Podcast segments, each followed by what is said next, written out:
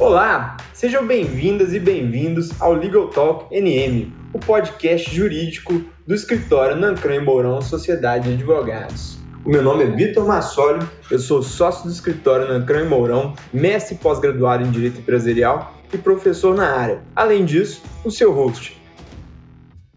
Olá, hoje vamos abordar um tema muito importante relacionado ao Covid-19, que está relacionado com as obrigações trabalhistas. Então, vamos ouvir hoje uma convidada muito especial, que é a Bruna Dornas. Antes, vamos falar aqui com a nossa mesa, né? Que está composta hoje com Pedro Mourão e o Luiz Nancran. E aí, Luiz, tudo bem?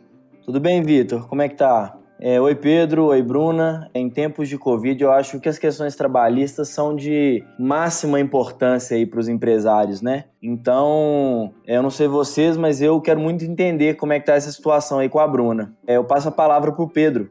Oi, Vitor. Oi, Luiz. Oi, Bruna. Como vocês estão? É um prazer falar aqui no podcast do Nancra Mourão de novo realmente os riscos trabalhistas, as questões trabalhistas vêm preocupando de forma bem forte as empresas. A gente que é advogado, tem um escritório e advoga para muita pessoa jurídica, a gente vê como está a demanda em relação a isso. Portanto, acho que a Bruna vai poder contribuir bastante com a gente. Vou começar fazendo algumas perguntas, Bruna. Você se apresenta e fala para o público. A primeira pergunta que as empresas e os empregados podem se interessar Quais foram as principais mudanças trabalhistas durante a pandemia e durante essa crise? Oi, Vitor. Oi, Pedro. Oi, Luiz. Boa tarde. É um prazer estar como convidada aqui de vocês hoje nesse podcast. Respondendo já a sua pergunta, Pedro, a gente sabe que a pandemia que foi decretada em decorrência do coronavírus, ela trouxe uma imensa insegurança para o mercado, né? Para inúmeros negócios. Isso a gente vê no nosso dia a dia, a partir dos nossos clientes sendo que, diante disso, o governo teve que tomar medidas para preservação do emprego e renda, né? Já que, em virtude da crise, muitas foram as empresas que poderiam demitir em massa dos seus funcionários. Então, o governo, diante dessa situação, publicou algumas medidas provisórias, dispondo sobre algumas flexibilizações das relações trabalhistas para que as empresas pudessem manter tanto o emprego dos funcionários e, ao mesmo tempo, ter uma redução dos seus custos, né? As principais medidas que passaram a ser autorizadas foi a possibilidade da redução dos salários e da jornada de trabalho e a possibilidade da suspensão do contrato de trabalho dos funcionários através de uma negociação realizada entre a empresa e o funcionário ou entre a empresa e o sindicato dos representantes dos empregados. A possibilidade de redução do salário e da jornada ou da suspensão do contrato de trabalho, ela veio acompanhada da previsão também do recebimento pelo empregado de um benefício emergencial que está sendo custeado pelo governo. E dessa forma, né, se mantém a renda dos empregados e tem essa redução do prejuízo porventura sofrido por ele aí diante da suspensão e da redução do contrato de trabalho. Entendi, Bruna. Legal. Explica para a gente como que as empresas vão poder adotar essas medidas.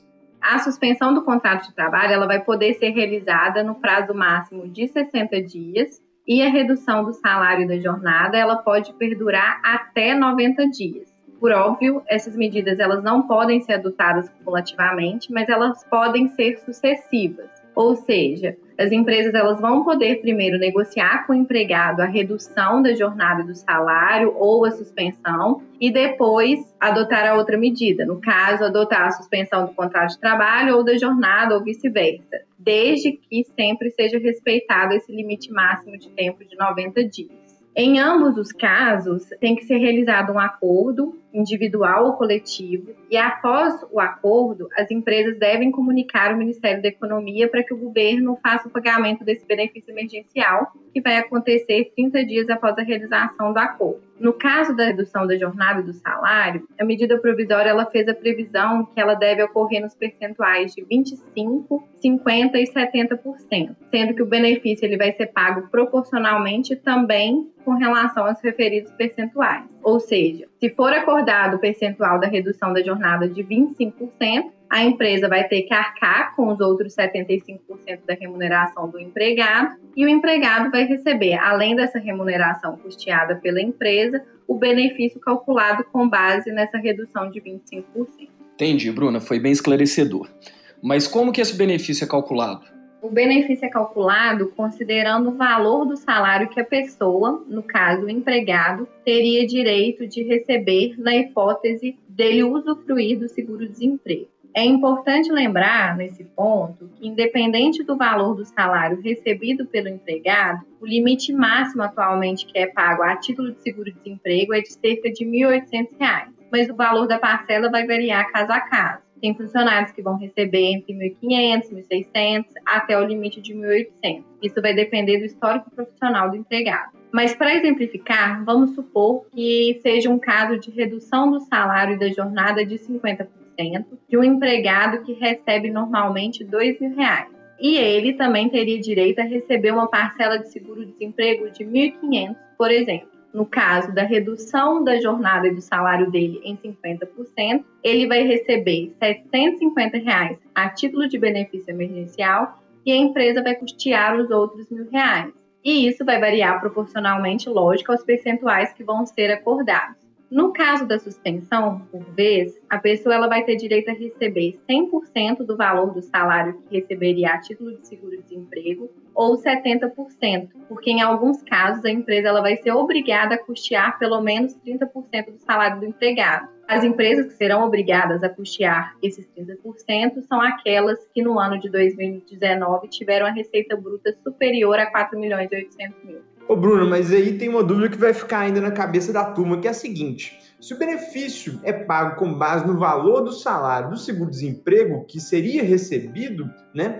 Isso quer dizer que a pessoa, quando usufrui desse benefício, vai perder o direito ao seguro-desemprego? Não, Vitor. A pessoa ela vai continuar tendo direito ao seguro-desemprego desde que ela preencha os requisitos para tanto, né? Quando a hipótese dela ser demitida sem justa causa posteriormente. Agora, e quando a gente trata disso relacionado com os sindicatos, né? Tem algum critério para realização de acordo individual ou coletivo nesses casos? Existe, Vitor. O acordo individual ele só pode ser realizado pela empresa com empregados que recebem menos que três salários mínimos, ou até três salários mínimos, ou com aqueles empregados que recebem mais que duas vezes o teto da Previdência, que dá por volta de 12 mil reais atualmente ou também pode ser realizado o acordo individual nos casos em que a pessoa recebe entre esses dois valores, mas desde que seja acordada a redução da jornada e do salário no percentual de 25%. Em percentuais diferentes de 25%, não poderá ser realizado esse acordo individual com essas pessoas, tá? Mas, mesmo nas hipóteses de acordo individual, a empresa ela vai ter que comunicar a realização desse acordo para o sindicato representante dos empregados. Essa é uma exigência que a medida provisória impôs às empresas. Entendi, Bruno, entendi. Isso é muito importante, né? Tem que fazer tudo certo, mas ainda assim lembrar de fazer a comunicação. É algo que o empresário não pode deixar de lado. Mas no final das contas, qual que é a lógica disso tudo?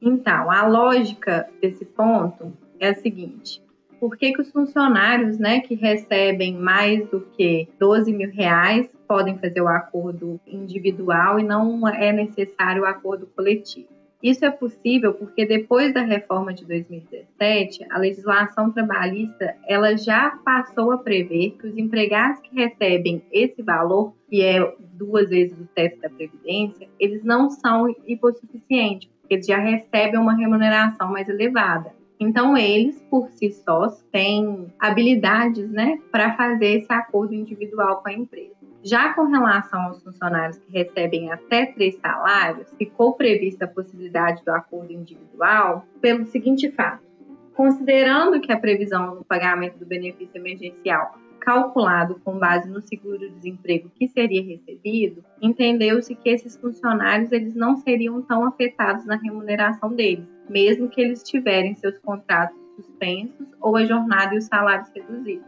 Qual que é a lógica disso tudo? No exemplo que eu citei antes, o empregado que ele normalmente recebe dois mil reais com a redução da jornada de trabalho e do salário, ele ia continuar tendo uma remuneração de R$ 1.750, né? Que são os 700 reais do benefício e os mil reais que a empresa vai continuar pagando. Já o funcionário que recebe mais que três salários, considerando que o benefício emergencial tem o teto do seguro-desemprego, que é mais ou menos R$ 1.800, essa redução ela seria mais impactante. Por isso a necessidade do acordo ser realizado já com a intervenção do sindicato para esses funcionários. Agora, essa situação toda, Bruno, ela tem muita vinculação com o estado de calamidade, né? Que a gente ainda não sabe quanto tempo vai durar. E a gente tem um problema vinculado ao tempo de suspensão combinado com o tempo de duração do estado de calamidade. Se o estado de calamidade pública acaba antes do prazo de encerramento do acordo de suspensão, o que, que acontece? A medida provisória ela dispõe que o contrato de trabalho ele vai ser restabelecido no prazo de dois dias corridos após a data estabelecida no acordo para encerramento da suspensão do contrato ou em caso de cessação do estado de calamidade pública. Então, se o estado de calamidade pública chegar ao fim antes do prazo estabelecido no acordo, os contratos vão ser restabelecidos, o funcionário vai voltar a trabalhar normalmente dentro desse prazo de dois dias. Bruna, a gente está tratando aqui de formas de mitigar o prejuízo do empresário e permitir que as pessoas continuem trabalhando, que a renda circule por aí vai. Tem uma pergunta que é a seguinte: o empresário consegue reduzir a jornada de trabalho dos funcionários em porcentagens diferentes das pré-estabelecidas na medida provisória ou tem que respeitar aqueles percentuais? Então, Luiz, a regra é de redução da jornada de salário nos percentuais de 25, 50 ou 70%, como eu já disse, né? Porém, eventual negociação fora desses percentuais é possível desde que a empresa negocie direto com o sindicato, representante dos empregados. Então, no caso de acordo individual, não é possível fazer negociação fora dos percentuais pré-estabelecidos. É, nesse caso, que as empresas, se elas quiserem né, realizar o, o acordo com o sindicato em percentuais fora do padrão estabelecido, vai ter uma diferença no pagamento do benefício. Ele vai ser pago da seguinte forma: se a redução for igual ou superior a 25% e inferior a 50%, o benefício vai ser pago no percentual de 25%. Se a redução for igual ou superior a 50% e inferior a 70%, o benefício vai ser pago no percentual de 50%. Agora, se a redução for superior a 70%, o benefício vai ser pago no percentual de 70%. Se houver um acordo coletivo que prevê a redução da jornada e do salário abaixo de 25%, o funcionário ele não vai ter direito ao benefício emergencial. Entendi. Eu acho que está bem claro para a gente aqui. Bruna, no caso da suspensão do contrato de trabalho, quais são os direitos que são mantidos para os funcionários? Esses direitos são mantidos? O que, que tem além do recebimento do benefício emergencial? Então, Luiz, como eu já disse antes, também tem alguns casos de suspensão que as empresas são obrigadas a custear os 30% dos salários, né? Independente dessa situação, qualquer hipótese de suspensão do contrato de trabalho, as empresas elas vão ter que manter os benefícios que normalmente já eram pagos para o funcionário, como plano de saúde, auxílio alimentação. Isso não pode de jeito nenhum retirar. O funcionário vai continuar tendo direito ao recebimento disso. Alguns benefícios, como vale transporte, por exemplo, não faz sentido continuar pagando pelo fato de que o, o funcionário só recebe para ir à empresa. Como ele não vai estar indo, não faz sentido fazer esse pagamento. Essa é uma exceção. A regra é de manutenção dos demais benefícios.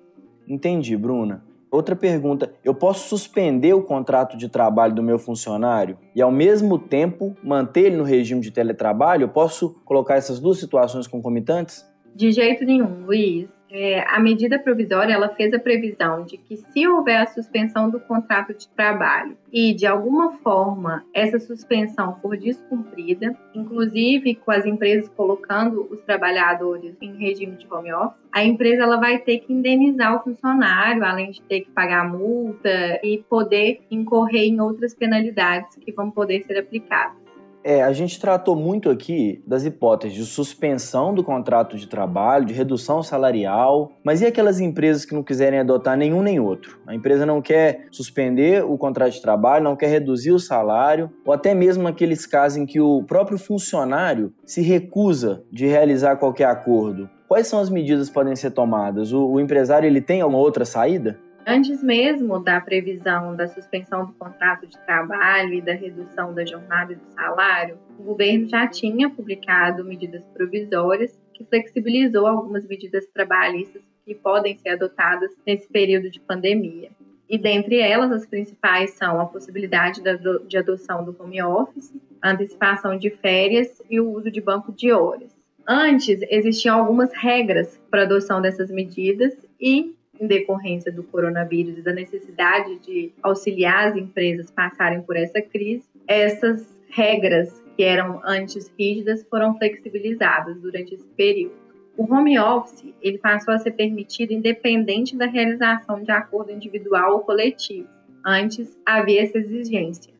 A partir de agora, né, enquanto perdurar a pandemia, não é exigido qualquer tipo de regulamentação para o empresário colocar o funcionário no regime de teletrabalho. A única coisa que é exigida, é, que se exige regulamentar por escrito, é no caso da empresa emprestar algum equipamento para o empregado. Então, se isso não acontecer, não vai haver necessidade de nenhum tipo de formalização desse regime. Com relação às férias, passou a ser autorizada a antecipação das férias, independente de aviso prévio de 30 dias aos funcionários. E ainda que o empregado não tenha cumprido o tempo de um ano de trabalho, que é quando ele teria o direito de gozar de férias. Além disso, foi facilitado o pagamento dessas férias. Antes, o salário pago pela empresa era realizado antes do funcionário tirar as férias. Durante a pandemia, a empresa tem autorização para realizar esse pagamento só após o início das férias. E o abono de um terço que é pago em conjunto ao salário de férias, quando a pessoa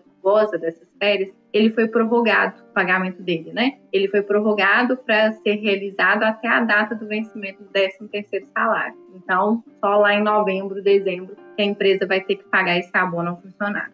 Foi permitida também a concessão de férias coletivas aos funcionários, independente de comunicação de aviso prévio, e bastando a comunicação aos funcionários no prazo de 48 horas de antecedência. Antes era exigido comunicação ao sindicato, a alguns órgãos fiscalizadores, para a regulamentação dessas férias coletivas. Durante a pandemia, é desnecessário essas comunicações. E também, uma das medidas principais que foram permitidas foi a possibilidade de antecipação do banco de horas por meio de acordo individual firmado com o funcionário. Nesse ponto é importante esclarecer o seguinte: a regra no caso de adoção de banco de horas é que o funcionário normalmente ele realiza as horas extras e depois ele tem direito a compensar essas horas realizadas com folgas, né? Durante a pandemia, essa lógica se inverteu, ou seja, o empregado ele vai folgar, a empresa vai conceder folgas aos funcionários e esses funcionários depois vão realizar horas extras para pagar essas folgas, sendo que essas horas extras vão ter que ser limitadas a duas horas extras por dia. Em resumo, Luiz, essas são as medidas principais, né? Não tem como a gente esgotar o tema aqui, porque são muitos detalhes. A intenção foi dar um resumo sobre tudo, mas eu acredito que já deu para a gente ter uma ideia dessas mudanças relações de trabalho que foram autorizadas pelo governo nesse período conturbado que a gente está vivendo. Sim, eu concordo. Eu entendo que em um momento tão complicado, né, em que verdadeiramente pode falar de uma maneira geral que está ruim para todo mundo, essas opções aí, essas possibilidades, elas acabam por ajudar o empresário e permitir que o empregado continue trabalhando, exercendo sua atividade. Obrigado. Eu que agradeço a oportunidade de participar aqui, gente. Prazer falar com vocês e poder contribuir um pouco aí com essas informações. Bruna, foi um prazer te receber, foi muito esclarecedor e excelente ouvir quando alguém entende tão bem do assunto e pode ajudar a gente nessas relações que são, com certeza, a maior dúvida dos empregadores e dos empregados nesse momento. Pedro, mais uma vez, muito obrigado por ter vindo à nossa mesa. E Luiz, sempre um prazer. Gente, se você chegou até aqui, muito obrigado por ouvir o Legal Talk NM. Até a próxima. Fique de olho que tem mais episódio vindo por aí. Um grande abraço.